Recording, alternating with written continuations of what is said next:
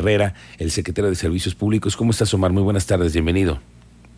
¿Qué tal, Miguel Ángel? Muy buenas tardes a ti y a todos tus escuchas. Gracias, Omar. Fíjate que estamos eh, intentando conocer cómo es el proceso que tienen ustedes en Corregidora para el manejo de los residuos que hoy, bueno, pues forman parte de una serie de cadenas de suministro, tú lo sabes, todo lo que es la, producción de, de la basura y todas las reutilizaciones que tienen tantos productos. ¿Ustedes cómo lo tienen en el municipio? ¿Quién recoge la basura y cómo lo hacen? ¿Con qué frecuencia?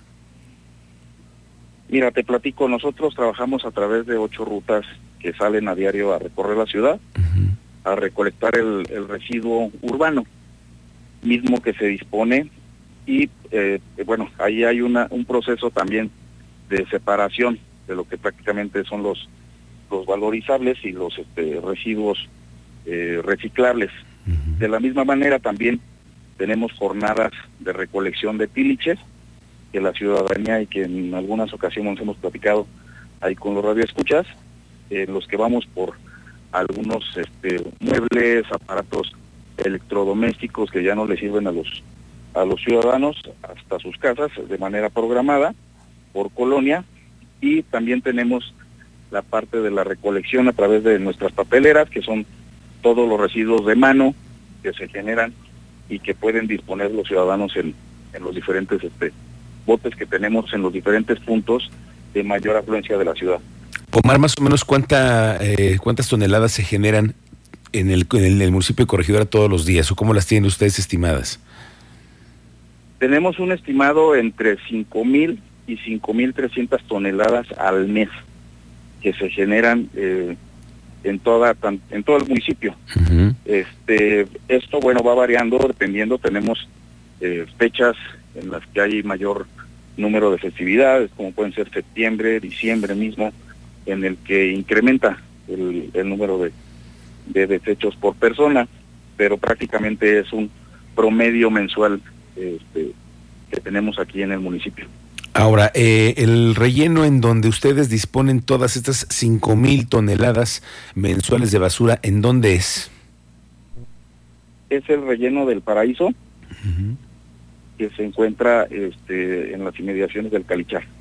Correcto. Recientemente había yo eh, monitoreado un tema que se dio en el Cabildo, en donde estaban por definir si esta misma eh, concesión estaba para la disposición de los residuos o se iba a hacer algún movimiento. ¿En qué quedó esto finalmente, secretario?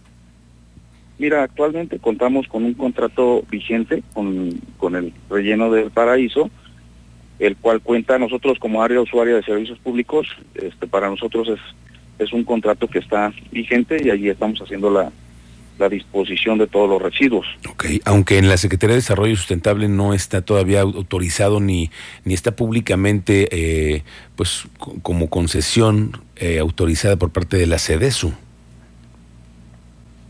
Mira, para nosotros, eh, bueno, te, comento, pues está vigente ese contrato. Okay. en su momento los la, el, el cumple con los este, requisitos que fueron necesarios para para este para generar este contrato. Entonces nosotros confiamos en que este, eh, haya algún tema de proceso, de algún trámite o algo, pero pero para nosotros está vigente. Para usted está vigente. Ahora, les pregunto esto porque nos eh, enteramos la semana pasada de que las autoridades tuvieron que entrarle al asunto de revisar qué es lo que estaba porque encontraron restos humanos.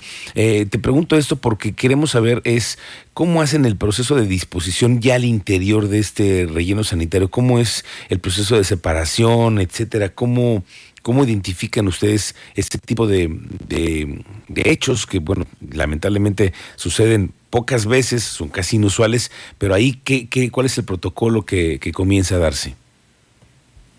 Sí, mira, tuvimos ese, esa lamentable situación. Hay que recordar que es una empresa que presta el servicio y al interior ellos deben de contar con eh, bandas separadoras en las cuales, bueno, eh, en, el, en el interior se encontró lo que dieron cuenta ustedes como medio de comunicación y que se hizo este de conocimiento ante la Fiscalía para deslindar responsabilidades, ¿no? Pero el, el procedimiento, una vez ingresado propiamente el camión, o los, los residuos, se procede a la separación. Eh, es, ese fue en este momento en el que en el que se hizo esa detección. Correcto, porque entonces sí se separa la basura que está tratándose en el municipio de Corregidora. Sí, hay una, dentro del, del, del propio relleno hay una separación. Correcto. Muy bien. Bueno, pues Omar Herrera, estamos eh, con ello más actualizados sobre el tema de cómo hacen ustedes la disposición de los residuos. Estamos muy pendientes. Gracias por tomarnos la llamada esa tarde. Muchísimas gracias, un gran saludo a todos sus escuchas, Miguel, gracias por la oportunidad de comunicarme con ustedes. Gracias, el secretario de Servicios Públicos Municipales, Omar Herrera, con este asunto que todavía, por cierto, no queda esclarecido.